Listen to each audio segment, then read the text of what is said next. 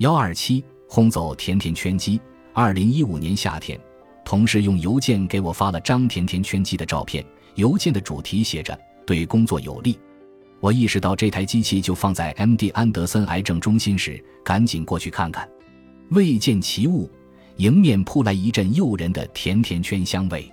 走近一看，这个放在推车上的机器颜色鲜艳，一侧写着“甜甜圈吃不停”，周围挤满了穿着工作服的医院工作人员，还有患者带着满脸激动的孩子。甜甜圈机放在停车场外的人行天桥上。天桥通往医院主区和教职员工大楼，外面就是一家高档酒店。来此治病的癌症患者和家人住在这里。我一时有点懵。在 M.D. 安德森癌症中心，我们要遵守太多的规章制度。我们曾设想在园区提供新鲜的蔬菜汁，但不知要经过多少委员会审批，也不知要考虑多少个细节。我们努力申请了。但最终因担心未经巴氏消毒存在的风险而遭拒绝。如今，有人想将甜甜圈机推入主要通道，这是教职工、中心员工、患者及其家属停车的必经之路。但似乎一切都很顺利，他们可以插上电源，打开设备，然后开始甜甜圈秀了。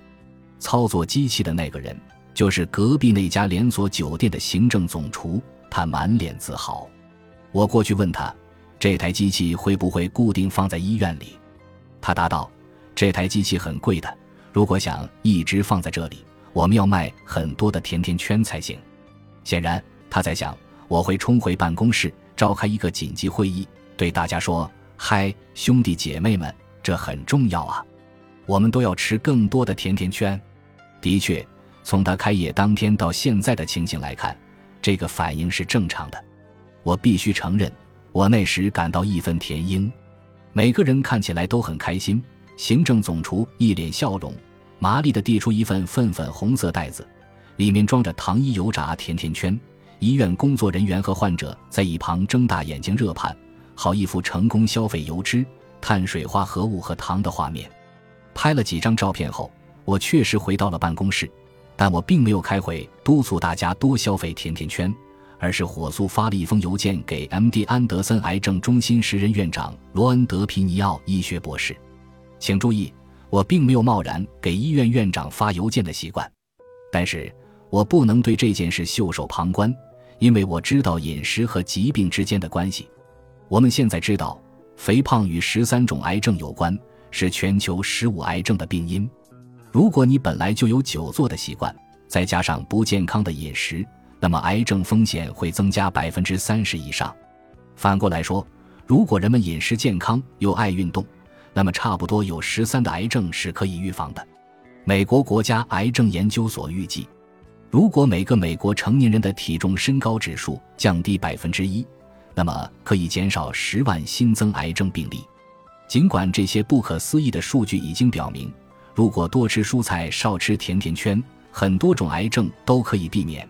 但是人们仍然普遍将癌症归咎于无法直接控制的原因：自己的基因、转基因食品、注射激素的肉类、空气污染等。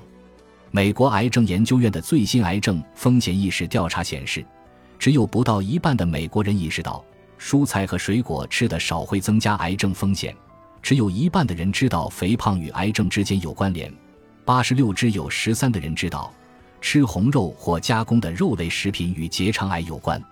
因此，尽管有更多的证据表明饮食与癌症有关联，公众的认识仍然模糊不清、零零散散。